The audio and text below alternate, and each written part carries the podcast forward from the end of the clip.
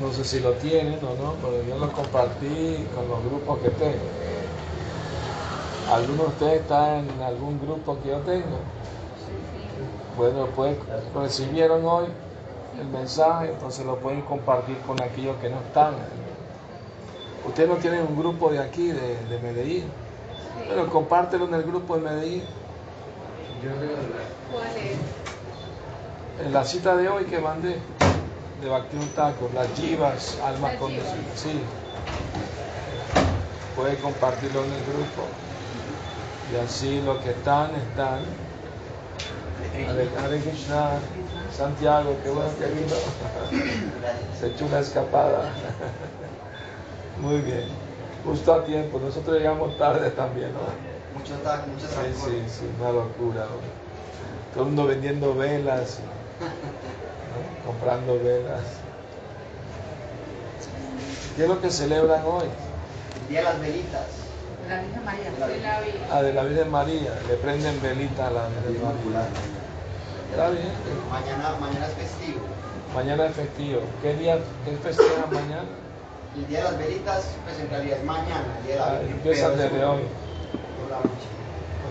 ¿Y que le piden algo? Deseo. ¿Ah? Como Deseo, saludos. Un deseo. ¿Qué piden normalmente? Pues Salud. normalmente es como individual. Pues por ejemplo se reúnen las familias. se Algo para la familia, algo para la salud, el dinero. Y cada persona de la familia prende varias velitas y Ah. hace su intención, pues interna o pública. Ya, ya. Está bien. Ya sabemos lo que pide la gente en general. Como dice la canción, tres cosas hay en la vida, salud, dinero y amor. es lo que pide todo el mundo. Pero nada de eso es permanente en este mundo. La salud viene y en la vejez viene y ya no hay más salud. El dinero igual, viene igual. El amor, hasta que la muerte nos separe. Muchas veces no esperan a morirse para separarse. En la mayoría de los casos. Unos pocos se quedan juntos toda la vida. Hoy en día es increíble cómo se separan a cada rato. Uno escucha ya, se separaron y se vuelven a casar otra vez. Y algunos llevan varios matrimonios. O sea, vamos a leer la cita mejor, lo que dice Taco. ¿Y quién la quiere leer en voz alta? El que tenga buen volumen de voz.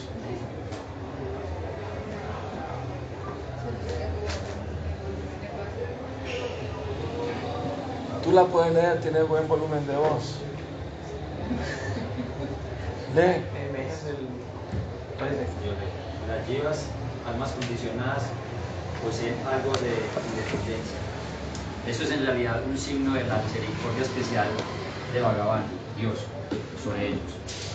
Los objetos inertes son muy insignificantes y sin valor porque no tienen ese deseo independiente.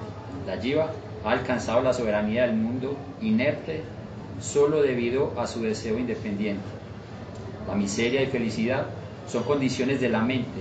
Por lo tanto, lo que podemos considerar como miseria es la felicidad para alguien absorto en ella. Dado que todas las vari- variedades de complacencia material de los sentidos finalmente resultan en nada más que miseria. Una persona materialista solo logra sufrimiento. Cuando ese sufrimiento se vuelve excesivo, da lugar a una búsqueda de la felicidad. De ese deseo surge la discriminación y de la discriminación nace la tendencia a la investigación. Como resultado de esto, uno obtiene satsanga, la asociación de personas santas, con lo cual se desarrolla Srada, fe. Cuando nace Srada, la jiva asciende a un nivel superior, es decir, el camino del bhakti. El oro se purifica calentándolo y martillándolo. Al ser diferente de Krishna, la jiva se ha vuelto impura al participar de la gratificación de los sentidos mundanos. Por lo tanto, debe ser purificada al ser golpeada con los martillos de la miseria en el yunque de este mundo material. Por este proceso, la miseria de las yivas contrarias a Krishna finalmente culmina en la felicidad. El sufrimiento es, por lo tanto, solo un signo de la misericordia de Bhagavan. Es por eso que las personas con visión del futuro ven el sufrimiento de las yivas en los pasatiempos de Krishna como auspicioso, aunque los miopes solo pueden ver, verlo como una fuente desfavorable de la miseria. Sila Jiva Bhaktivinoda Thakura, Jiva Dharma, capítulo 16. Muy bien. Muy buena explicación, ¿verdad? Eh, o sea, nosotros, a diferencia de la materia inerte, tenemos voluntad propia. Un objeto, una silla no se puede mover, no tiene voluntad propia, es un objeto inanimado, no tiene mucho valor. Pero las almas sí tenemos mucho valor porque tenemos una pequeña libertad de escoger, una pequeña independencia. Y de acuerdo a eso somos responsables del resultado de nuestras propias acciones. O sea, en pocas palabras, nadie puede culpar a Dios del sufrimiento de la humanidad, porque a veces la gente culpa a Dios, porque Dios no hace algo. Sí, Dios hace algo. Él viene, Él habla al Bhagavad Gita, Él manda a los maestros espirituales, nos da el conocimiento. Pero en fin de cuentas la decisión es nuestra. Si queremos salir de la ignorancia y buscar el camino espiritual, eso depende de, la decisión de cada quien.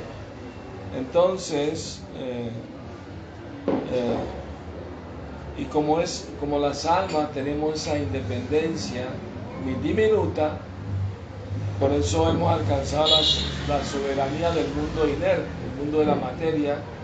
Las almas manipulan la energía material, hacen edificios, hacen carreteras, hacen barcos, aviones, o sea, manipulan la energía material. Y todos esos elementos vienen de la misma naturaleza. Los metales, las rocas, todo eso viene de la misma naturaleza. El ser humano no lo creó, simplemente lo manipula. ¿no? Y se toma el crédito, ¿no? De haber hecho avanzar la civilización. Pero ha hecho feliz esta civilización moderna a la gente. La gente tiene más paz, más tranquilidad, ¿no? andan todo el tiempo corriendo de un lado a otro en ansiedad, buscando dinero, buscando felicidad. Pero el resultado final de toda esa búsqueda es sufrimiento. Porque por más que uno lo intente de ser feliz en este mundo, hay sufrimiento, hay vejez, hay enfermedades, hay muerte. Entonces, ¿cómo puede ser feliz en un lugar como este?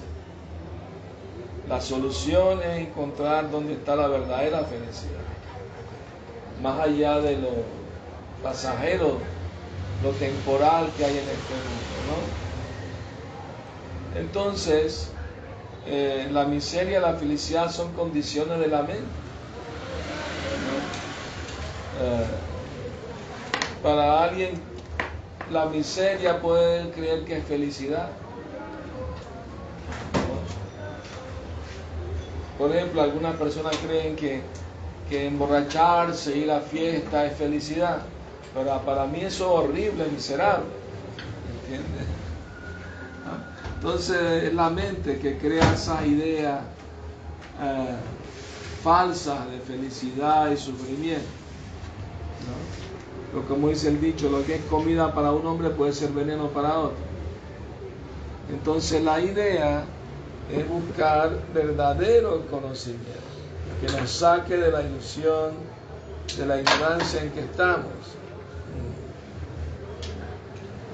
Entonces, para alguien que está absorto en la materia, cree que está disfrutando, cree que es feliz. Mi maestro da un ejemplo un poco fuerte. Él dice, el gusanito en el excremento cree que es feliz ahí, ¿no? Hay una historia del rey Indra que cometió una grave ofensa a su guru y tuvo que pasar un año eh, aquí en el planeta Tierra como un, como un cerdo. ¿no? Y al año vino Narada Muni a rescatarlo. Ya terminó tu tiempo, ya pagaste por tu, tu ofensa, vamos a tu, a tu planeta. Y Indra como cerdo dijo, no, ¿por qué no quiero ir? Estoy feliz aquí, tengo mis chanchitas, mis chanchitos, puedo comer todo lo que quiera, todo el sexo que yo quiera, ¿para qué quiero ir allá a pelear con demonios? déjame tranquilo. Pero, pero Indra es miserable, estás ahí en el lodo tirado, o sea, será para ti miserable, para mí está muy rico, es muy, muy refrescante el lodo donde estoy tirado. Pero entonces viene el dueño del, del rancho y hay en Venezuela hay un dicho que dice todo cochino le llega a su sábado. Tú, tú quieto. Entonces el dueño vino por uno de los chanchos, le dicen chancho aquí también. Entonces Indra se asustó, dijo, uy, como que vienen por mí después. No nos está bien nada mundo, llévame, llévame de aquí, sácame de aquí. Entonces hasta que no la veamos color hormiga, no reaccionamos. No reaccionamos.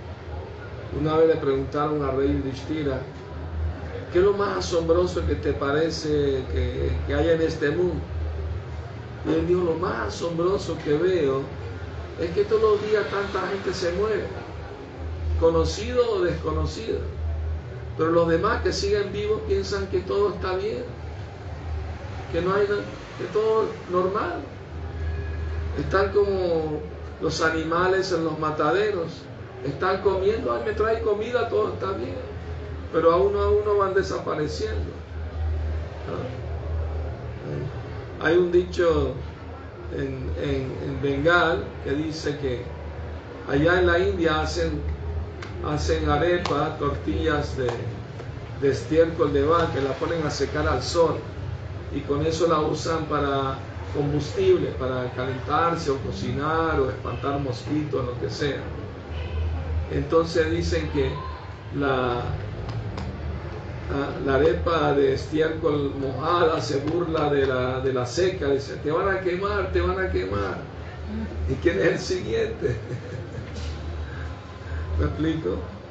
O sea, uno ve todos los días, gente escucha, se entera de que gente muere, pero uno sigue pensando, no, todo está bien. ¿Cómo que va a estar todo bien? Todo está mal. Mi maestro nos enseñó que mientras más pesimistas seamos hacia el mundo material, más avanzamos en la vida espiritual. Pero somos muy optimistas en la vida espiritual, en el sentido de que estamos buscando la felicidad eterna y existe y es real, no es, no es imaginación. Hay que experimentarla. ¿Y cómo uno sabe si es verdad? A veces preguntan, bueno, ¿cómo sabes tú si es verdad eso o no? Yo le digo, mira,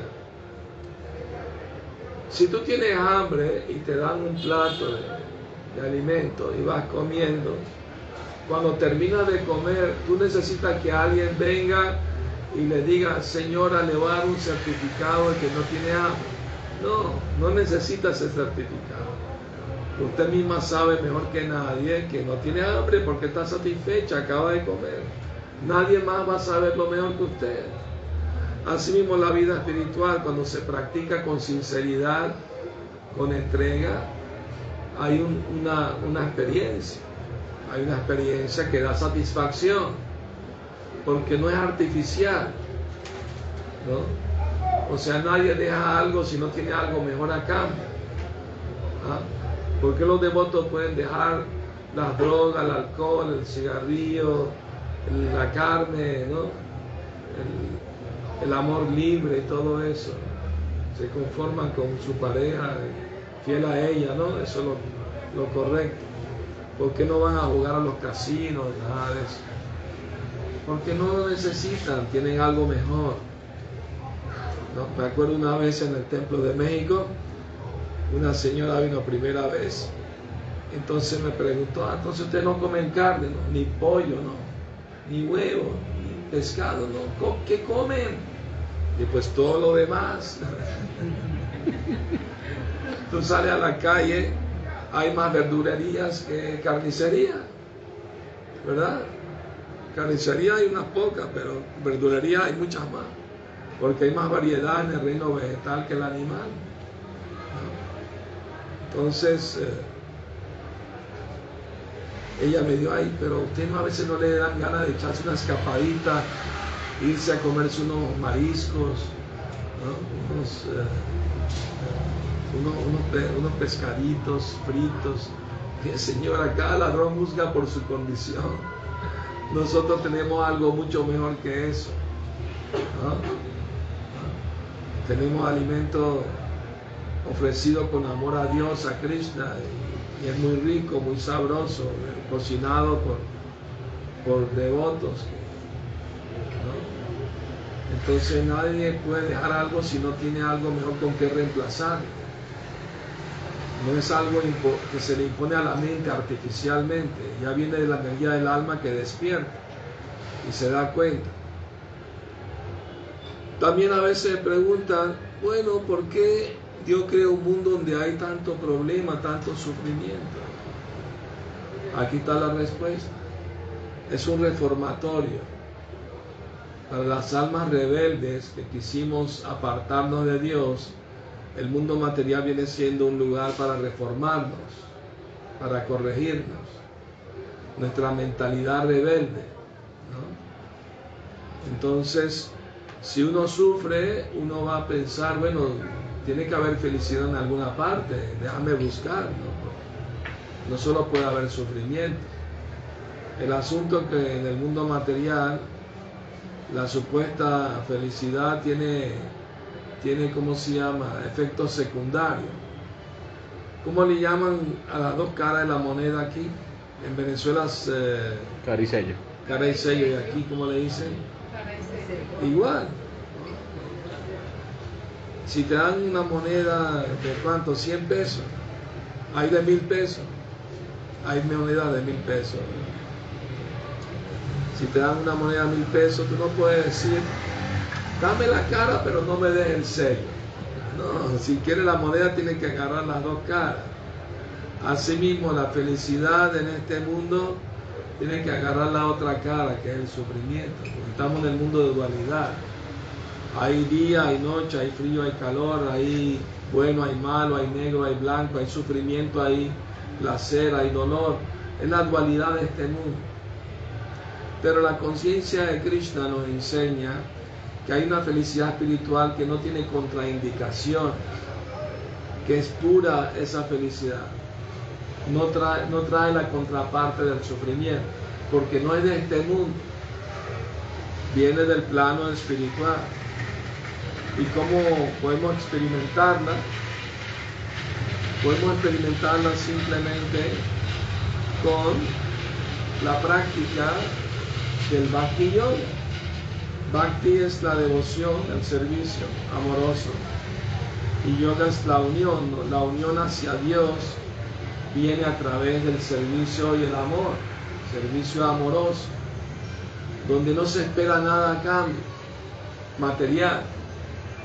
Claro, en todas las religiones la gente busca algo a cambio, prende unas velitas, pero me tienen que cumplir, me cura esta enfermedad, me ayuda con este problema familiar, todo el mundo pide algo para sí mismo, para los demás, pero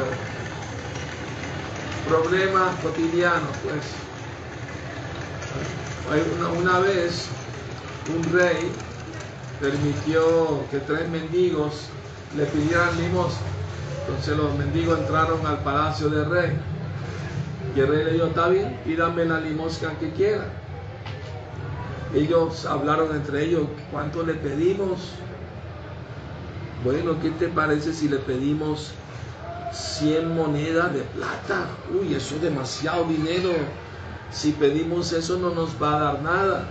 Mejor pedimos 100 de cobre.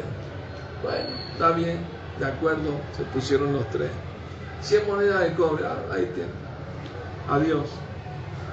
Si hubieran pedido cien para cada uno se los da, es un rey. Pero no saben qué pedir. Así mismo la gente va a Dios y no saben qué pedir. Tan como el mendigo que le pide a un rey moneda de cobre. Cuando Dios te puede dar la vida eterna.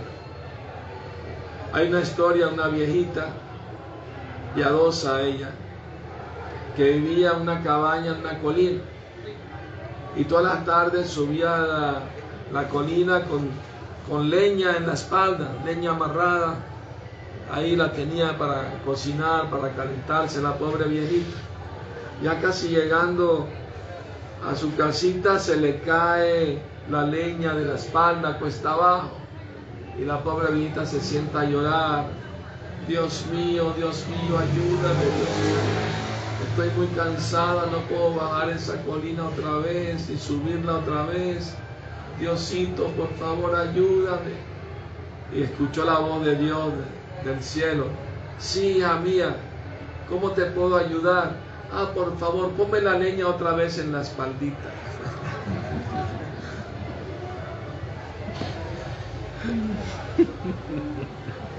En vez de decirme, llévame contigo a tu reino, estoy cansada de estar aquí.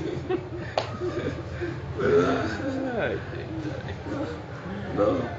Pensamos que esta vida es, el todo por el todo, lo único que hay, lo único que hay. Uno va a Dios y no sabe ni qué pedir. Ponme la leña otra vez en la, en la espalda. Y así está el mundo, el mundo está loco, todo el mundo anda medio loco. Pensando que la felicidad está en esas cosas, el dinero, el, el, el, sexo, las drogas, el alcohol, todo el trasnocharse, ¿no? Piensan que ahí está el placer. Pero se están autoengañando. ¿no? ¿Por qué después de la borrachera del fin de semana tienen que ir a trabajar el lunes con dolor de cabeza? En Venezuela le llaman el ratón. ratón. Y aquí como le llaman al día de, siguiente de la borrachera. Guayabo. El guayabo. Está enguayabado. Quiere decir que está todo borracho. ¿Y por qué le dirán guayabo? ¿Hay una razón? En México le dicen la... se pueden parar y porque están todos enfermos. Se sienten todavía mal, la cruda, quieren tomar pues. solamente cosas heladas y estar en la cama. En México le llaman la cruda. La cruda también. La cruda realidad. Tiene que ir a trabajar y se siente mal. ¿Y por qué se siente mal? Porque abusó de su cuerpo. Ellos piensan que sacarle, exprimir al cuerpito la última gota de placer que le pueden sacar es felicidad, pero termina en miseria, en sufrimiento. Esa es la realidad. Entonces, hasta que uno no se dé cuenta de eso, no va a buscar vida espiritual. Hasta que uno no acepta que está equivocado, que va por el camino errado, no a buscar un camino espiritual, porque piensa que todo está bien, nada está mal. Entonces, eh, por esa razón el sufrimiento es necesario para que las almas recapaciten. Así como el oro se, se, se moldea, se purifica con, con, fuego y con martillo. Se calienta, se derrite, después lo martillan, hacen alhajas con eso, ¿no? Diseño. Entonces el oro necesita fuego y martillo para ¿no? Asimismo, las almas que estamos en este mundo necesitamos ser purificadas, ser golpeadas con los martillos de la miseria en el yunque del mundo material. Toma, a ver si recapacita, ¿no? a ver si aprende ¿no? De tu sufrimiento. Una vez uh, le preguntaron a un maestro, el, maestro de, mi maestro, Bhaktisiddhanta Saraswati, le preguntaron, maestro, ¿por qué vemos que hay personas que se acercan a la conciencia de Krishna, a la vida espiritual, y unos avanzan más rápido que otros? ¿A qué se debe eso? Y él le dio, le, para responder la pregunta le voy a contar una historia. Una vez un hombre joven se casó y quería ir a festejar la boda en la casa de los suegros. Iba a llevar familiares, amigos y, y- y la esposa. Y contrató un barco porque iban a navegar por el río Ganges,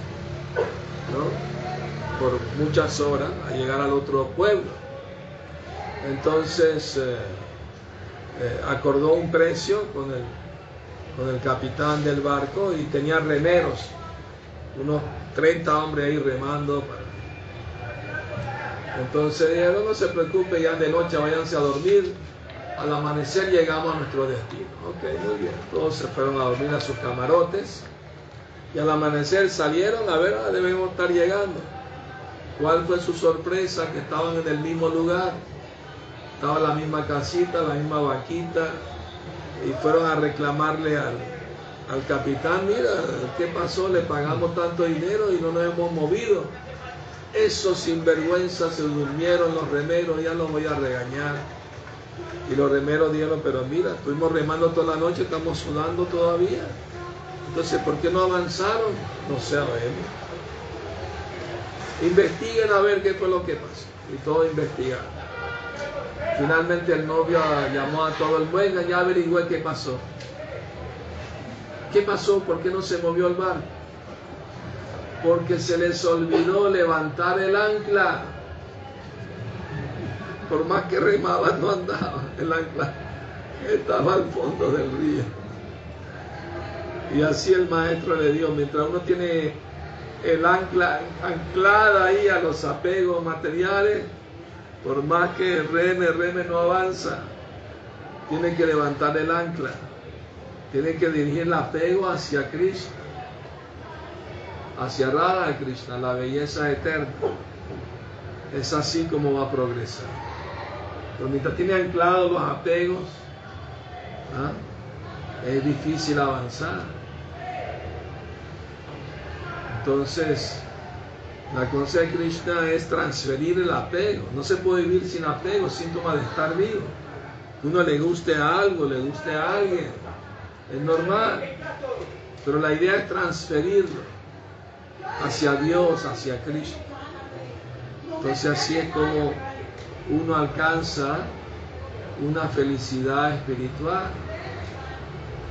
Así como un hombre muy rico, muy poderoso, tiene sirvientes y les paga muy bien para que estén contentos y les sirvan bien. ¿no? Entonces, imagínate, ¿no? Si alguien se entrega a Dios, a Krishna, no le va a faltar nada. Él va a cuidar de que tenga todo lo que necesita para, que su sirviente lo- lo siga haciendo con amor. Porque el devoto esa es la única recompensa que quiere. Que al final del día pueda sentir el amor, pueda sentir la felicidad de servir desinteresadamente. La gente está en ignorancia, están eh, desequilibrados mentalmente, emocionalmente, porque abusaron mucho de su cuerpo, de su mente, drogas, alcohol tantas cosas. Quedan mal de la cabeza. ¿no? Y así está el mundo lleno de gente desequilibrada. Hoy en día las enfermedades mentales son más que las enfermedades físicas. Hay un alto indicio de, de eso. Porque estamos llevando una vida desequilibrada. Tú ves en la naturaleza hay un equilibrio natural. El sol sale a la misma hora por el oriente. Hay un arreglo natural, unas leyes naturales.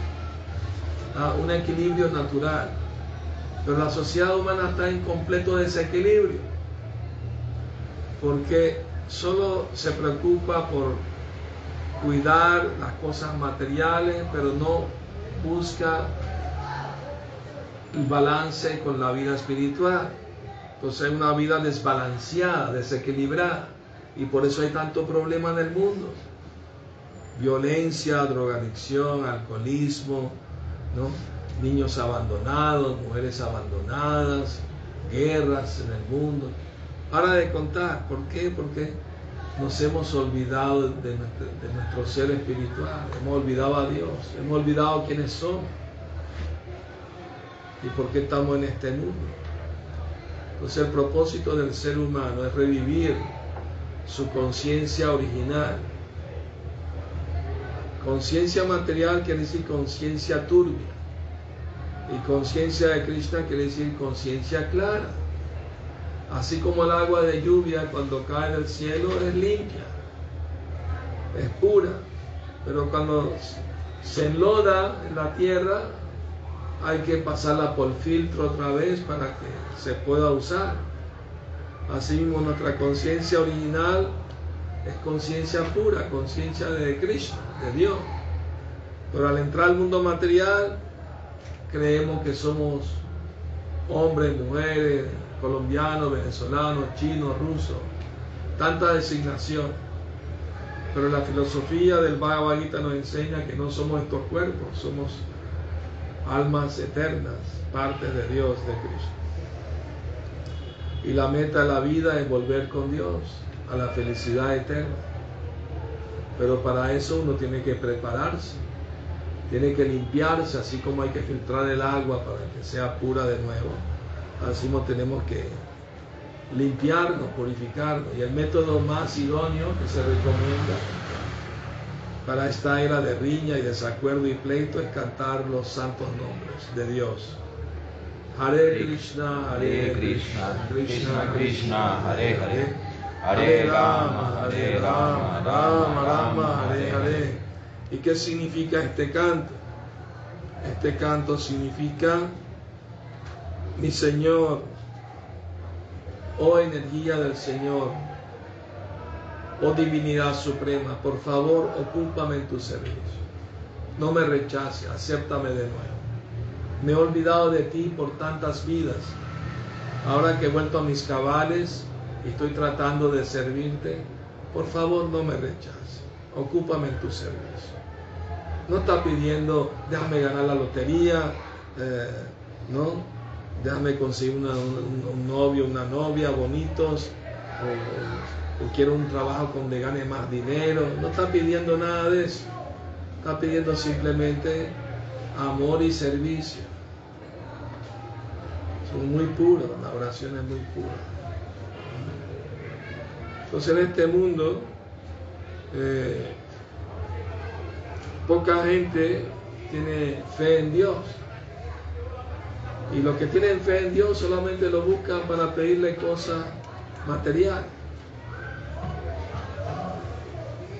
Entonces, por ejemplo, en la Segunda Guerra Mundial, muchas mujeres piadosas fueron a la iglesia para pedir a Dios que el marido regrese sano y salvo. Eso pasó en Alemania. Y claro, en una guerra muere mucha gente. Y como muchos de los maridos murieron, perdieron la fe en Dios. Ah, Dios no nos escuchó, no existe. ¿Acaso Dios es nuestro sirviente? Él tiene que, servirnos, todo lo que le pedimos lo tiene que hacer. Ahí están luchando de un bando de otro y los dos están orando a Dios, ayúdame a ganar la guerra. ¿A quién va a complacer Dios? ¿Del lado de este lado o del otro lado? Los dos están equivocados.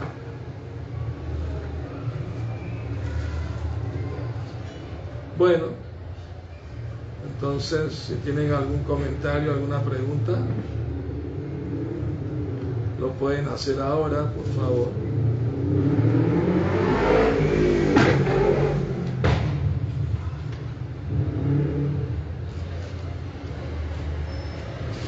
Sí, Gurudev, en relación con el sufrimiento y la búsqueda de, Dios cuando uno sufre, me recordó un pasatiempo, pero no lo recuerdo bien. ¿Podría contármelo, por favor? Porque sé que es que un- una vez Krishna se disfrazó y vi- visitó a una viuda que tenía una vaquita. sí, sí, eso está en el Mahabharata. Si uno compartí ese audio una vez, que Krishna fue con su devoto y amigo Arjuna a visitar una devota viuda. Y era muy devota, muy, muy entregada. Y tenía una vaquita y vivía de vender la leche de la vaquita, de eso sobrevivía. y, la devota estaba muy feliz de ver a Krishna y Arjuna, ofreció oraciones, dio reverencia, muy bonito todo, ¿no? Y Krishna se marchó. Y Arjuna le dijo a Krishna, Krishna, ¿por qué no le ayudas un poco para que pueda vivir mejor, no? Está muy pobre, pasa necesidad, depende solo de esa va- vaquita para sobrevivir. Y salió sí, le va a dar la bendición de que en pocos días la vaca se le muera. Pero Krishna, ¿cómo puede ser tan cruel? La pobre, la pobre devota solo tiene su vaquita y tú vas a hacer que se le muera la vaquita. Y, y Krishna sonrió, le dijo, es que tú no entiendes. Ella está muy viejita, va a morir de poco tiempo. Y si está muy apegada a su vaquita, va a morir pensando en la vaquita, no es bueno para ella. Porque el Bhagavad dice que depende de lo que uno piensa a la hora de la muerte, va a alcanzar ese destino. Así que si ella muere pensando en la vaquita, van a ser como vaca en su siguiente vida. Por eso la vaca tiene que morirse. Porque ella es muy devota mía, pero una vez que se le muera la vaca, va a pensar más en mí, se va a entregar más a mí. Y cuando se muera, que le faltan no mucho, va a venir al, al mundo reino espiritual, porque va a morir pensando en mí. Por eso la vaca se tiene que morir.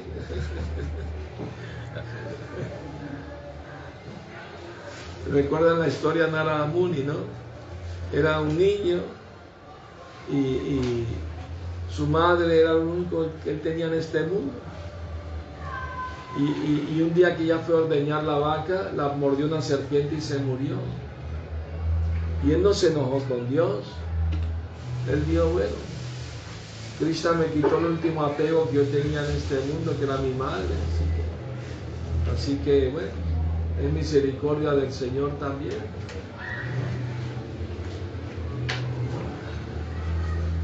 O sea, no hay mal que por bien no venga, dice.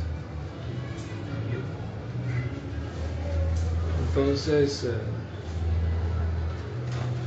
claro, es natural sufrir por la pérdida de un ser querido, es normal eso. Pero uno tiene que tomar alivio, solaz en el hecho de que nadie muere, todos son almas eternas. Nadie va a morir, solo el cuerpo físico. Y ante algo que es inevitable como la muerte, ¿por qué lamentarse? Por más que uno se lamente, va a morir igual. Por eso el Bhagavad dice, los sabios no se lamentan ni por los vivos ni por los muertos. Cada quien está sufriendo, disfrutando según su karma. Entonces, ¿de qué hay que lamentarse? Más bien hay que buscar darles alivio, darles sabiduría, darles conocimiento espiritual. Esa es la verdadera solución a los problemas del mundo. Solo por ignorancia la gente hace cosas dañinas para ellos y para los demás. Esa es la conciencia de Krishna para salir de esa ignorancia, sacudir toda esa nube que cubre nuestra, nuestros ojos. En la mañana estaba nublado, no se veía el sol, pero el sol estaba ahí por encima de las nubes. Si agarras un avión y sube, lo vas a ver. Así nuestra visión está nublada, no podemos ver a Dios. Pero si purificamos nuestros ojos, nuestro corazón, nuestra mente, Dios se puede revelar. Es una revelación. Entonces, ¿cómo uno sabe que está progresando en el camino espiritual? Cuando uno levanta el ancla del apego material y dirige el apego hacia Cristo. Es gradual el proceso. Es gradual pero progresivo. ¿Conocen el dicho? En Venezuela hay un dicho que dice, cabra que se devuelve se desnuca, chivo que se devuelve se desnuca. Se lo están jalando con una cuerda y se devuelve, se puede. Así que hay que ir siempre hacia adelante. El pasado está durmiendo. La gente siempre piensa en el pasado. Esto, me pasó lo otro, me pasó aquello. Pude haber hecho eso y no lo hice. ¿Por qué no hice lamentación todo el tiempo por algo que ya no existe? Pues el que vive en el pasado vive lamentándose. Y el futuro es incierto. Nadie sabe qué va a pasar en el futuro. Lo único que tenemos es el momento presente. Y eso podemos nosotros decidir cómo emplearlo. ¿no? ¿Cómo emplearlo? Sí. Ah, digamos, hay veces que mm, a la entidad viviente le ocurren muchas situaciones, digamos, de salud, pues quebrantos de salud, pues cosas como inherentes al mundo material. Se, se queda sin empleo, hay como muchas preocupaciones. Sí. eh, cada día, o que la pareja, o que la familia, que es que diferentes situaciones. Eh, ¿Cómo no verlas, o sea, cómo verlas como sufrimiento o no verlas como sufrimiento, o cómo interpretarlas, mm, digamos, y ponerlas como, por así decirlo, al servicio de Krishna, o cómo sería... La pregunta clave ahí es preguntarse, ¿por qué estoy en este mundo y por qué estoy sufriendo? O sea, no, no- o sea, en el sentido de que uno tiene que ser buscador de la verdad. Ok, hay sufrimiento en este mundo. ¿Por qué estoy en este mundo y por qué estoy sufriendo? Esa es la, pregunta. ¿No? Y la respuesta es porque nos hemos rebelado contra Dios y quisimos venir a este mundo a probar suerte sin Dios. Entonces la energía material nos da sufrimiento para que recapacitemos. ¿Me explico? Para que volvamos a nuestros cabales. O sea, no es cuestión, ay, estoy sufriendo, se lo voy a ofrecer a Dios. Como una vez una señora fue ante mí, "Eh, tengo un dolorcito aquí eh, en la costilla y le voy a ofrecer ese dolorcito a Dios. Y dije, no, Dios no necesita que le ofrezcas tu. Cristo del Bhagavad dice que le puede ofrecer una fruta, un vaso de agua, una flor, eh, con amor, se lo- pero no, no que le vas a ofrecer tu dolorcito a Dios. No necesita de eso. Tienen que ofrecerle algo que Él pide. Y Él dice que con amor Él lo acepta. ¿Me explico? Entonces es cuestión de tener entendimiento filosófico de las cosas tal como son. Estamos sufriendo en este mundo porque tenemos un cuerpo material. ¿Y por qué tenemos un cuerpo material? Porque quisimos disfrutar aparte de Dios. Y Dios crea el mundo para darnos la oportunidad de satisfacer nuestros deseos. Como una vez un devoto le preguntó a Prabhupada, Prabhupada, entonces es verdad que Cristo creó el mundo para ayudarnos a, satisfacer nuestros deseos. Sí, dijo Prabhupada, pero Prabhupada no lo está cumpliendo, estamos sufriendo. Y Prabhupada se dijo, bueno, es que quizás no está dando ninguna garantía que vas a ser feliz en el mundo material. Es bajo tu propio riesgo que vienes aquí. Si las cosas salen mal, no es culpa de Dios. Como una vez una devota le escribió a Prabhupada, Prabhupada, tengo seis meses cantando Hare Krishna, 16 vueltas y siguiendo los cuatro principios. Por favor, ¿me puede decir por qué todavía me da gripe?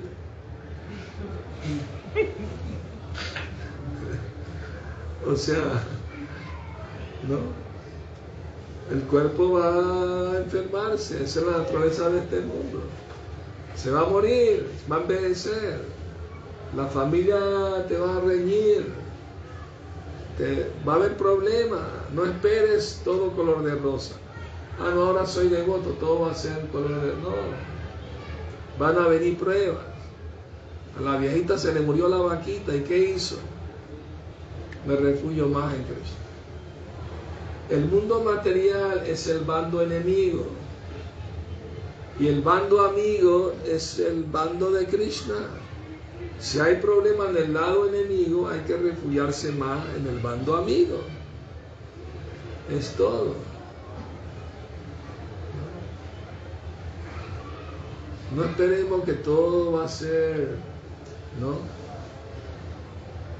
No nos sorprendamos que hay problemas en este mundo, es lo normal.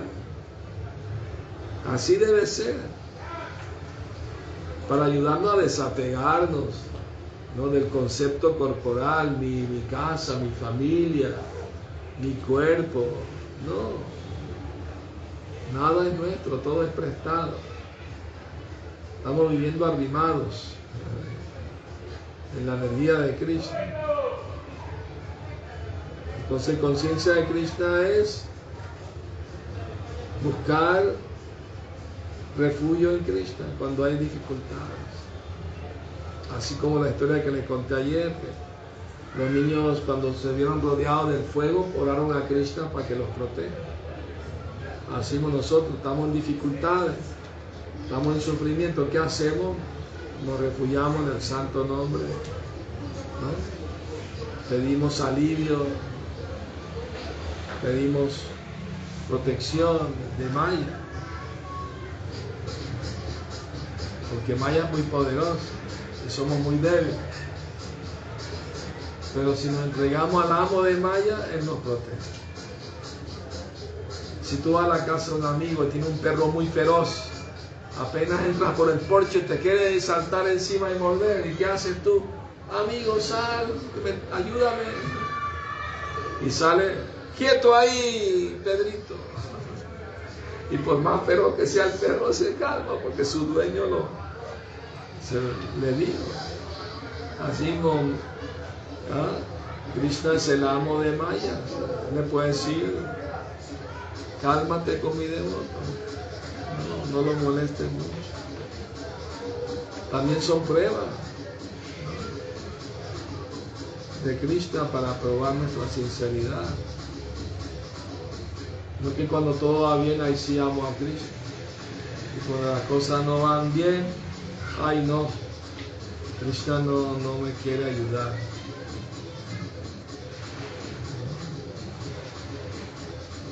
Una vez un hombre se cayó en un pozo, estaba gritando por ayuda.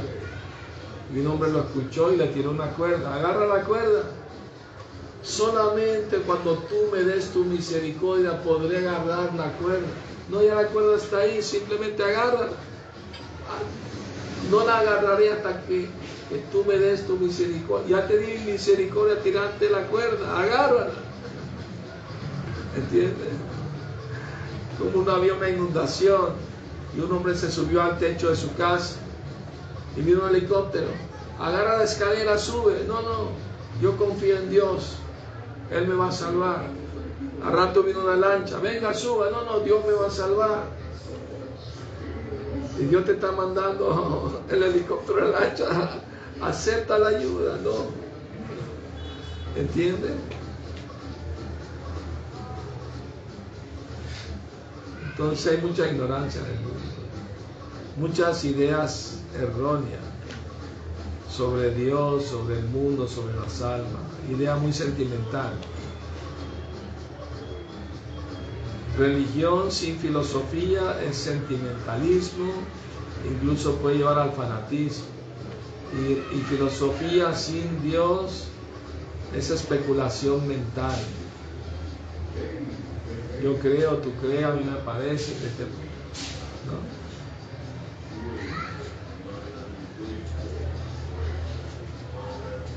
Bueno, ¿alguna otra pregunta? Sí. Ya que nos dio la, tenemos la buena fortuna de tenerlo aquí. Gracias. Y usted nos da la misericordia de tocar ese libro tan especial que llama el Yo quisiera, para todos, ¿no? que por favor nos iluminara, hay un capítulo muy especial ahí, el que se llama tema específico es adoración e idolatría. ¿sí? Entonces sería bueno para muchas personas que comienzan la conciencia de Krishna y todavía no tienen claro lo que significa la deidad. Y por qué la importancia de la conciencia, en la conciencia de Krishna en la deidad. Y entonces hay esa parte al comienzo, usted lo sabe, debe saber más que yo, donde unos eh, escolásticos musulmanes llegan a hacerle unas preguntas a los vainados y les ponen, les ponen que en, en, la filosofía de musulmanes no, no es permitido tener imágenes hechas por el hombre, porque el hombre pues, está contaminado por la materia, por el mundo material, y por tanto en la filosofía de ellos mm, No se permite la No se permite, es más, es considerado, ellos utilizan un término que llama biyut, que es demoníaco. Sí, sí. Entonces yo quisiera que usted nos es un tema muy interesante y muy importante para las personas que inclusive no saben lo que es la deidad todavía. ¿Sabe que en el Chaitanya Charitamrita el señor Chaitanya habla con también líderes musulmanes de hace 500 años? Y, y salió ese tema también, ¿no? Entonces el Chaitanya citó el Corán. Al final del Corán citó un sutra del Corán que dice que Dios es una persona y tiene una forma. El color de su cuerpo es azulado, negruzco. Está en el mismo Corán. Y los de otros encontraron la cita y cuando lo retan los musulmanes les muestran la cita. Mira, aquí dice, ellos no saben cómo explicar ese verso del Corán. ¿No?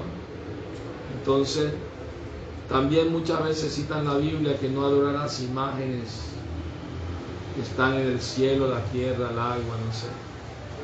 El asunto es no imaginar formas de Dios y adorarlas, ¿no? Por ejemplo, cuando Moisés regresó con los diez mandamientos, estaban adorando un becerro de oro. Entonces eso es imaginación, Dios no es un becerro. Pero imaginaron eso. Entonces, pero en los Vedas se explica cuál es la forma verdadera de Dios. Si uno adora la verdadera forma de Dios, está bien. No está adorando imágenes ni idolatría, porque es la verdadera forma de Dios. Además, como con estos son no podemos ver la forma espiritual de Dios, porque Dios es espíritu, no se puede ver con los ojos materiales. Pero como Él es tan bondadoso para facilitarle a las almas de este mundo adorarlo, en la cultura de la India, en los Vedas, se recomienda hacer imágenes, deidades hechas de madera o de hierro o de metal, etcétera, pero la verdadera forma de Dios, no imaginación, sino tal como está explicada en los libros sagrados, que Dios tiene una forma espiritual eterna. Y como para Dios no hay diferencia entre materia y espíritu, Él controla ambos, así como un electricista puede transformar la energía eléctrica en refrigeración o en calefacción, la misma energía. Así como también Dios tiene ese poder de transformar la materia en espíritu. Entonces las deidades que están en los templos no son idolatría, no son estatuas, están vivos para recibir el servicio. Dios muy bondadoso y acepta entrar en esa forma. ¿no? Solo Prabhupada dijo que con hacer kirtan frente a Gornita ya están instalados. Ya está Krishna ahí. Ahí, en, ese, en ese contexto, en ese libro, hay una parte donde Bainaba dice que puede resultar muy desesperanzador para alguien que esté buscando a Dios no tenga una imagen de él, una. Claro, ¿cómo, ¿cómo puede amar a Dios si no lo conoce? Si piensa que Dios está una nube ahí invisible, no se sabe que... que- porque en la Biblia habla del rostro de, Dios. Habla de que David visitaba los templos, él oraba, quiero ver el rostro de Dios en tu templo, quiero escuchar discursos acerca de ti, quiero ver tu belleza. Está hablando de que Dios tiene una, forma. La misma Biblia dice estamos hechos a forma y semejanza de Dios. Entonces quiere decir que Dios tiene una forma, pero no material. Su forma es espiritual. Es que mucha gente le cuesta entender que hay forma espiritual. Ellos piensan que forma a fuerza tiene que ser material, porque esa es la experiencia que tenemos en este mundo. Pero no entienden que Dios no está bajo las leyes de este mundo. Él puede tener una forma, pero no es de carne y hueso, ni arterias, ni venas. Tiene una forma, pero es espiritual, hecha de espíritu. Pero es una forma con cara y brazos, ¿no? y piernas y pelo, pero sumamente bello y eternamente joven. Eternamente joven. Nunca envejece. Por ejemplo, de esa forma, en, el Sima Bobatán, en el canto quinto, hay una descripción de esa, hay muchas descripciones, pero hay una que, tiene que ver con eso, con eso que usted acaba de decir. Pero mm, esa forma, explíquemela por favor que no la alcanzo a digerir.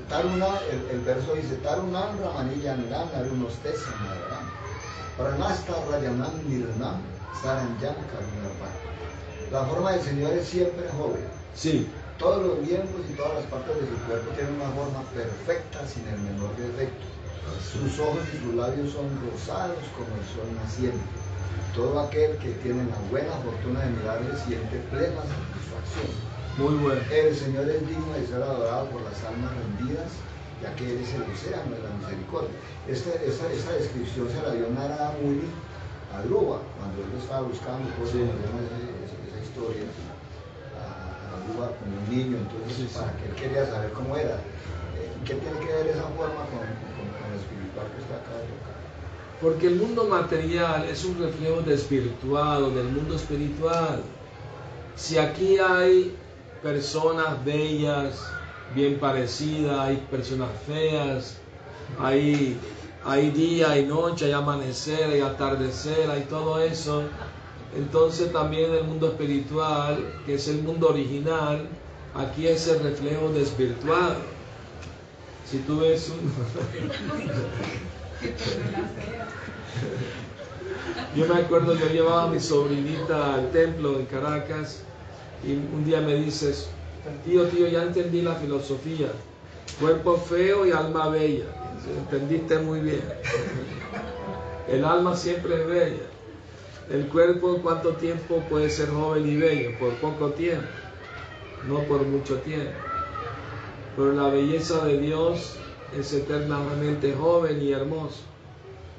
En, en el, en el Brahma Samhita se dice que Dios es Adyam Purana Purushana Vayoma Namcha. Aunque es la persona más antigua, Él siempre permanece joven y hermoso. Lo sabe.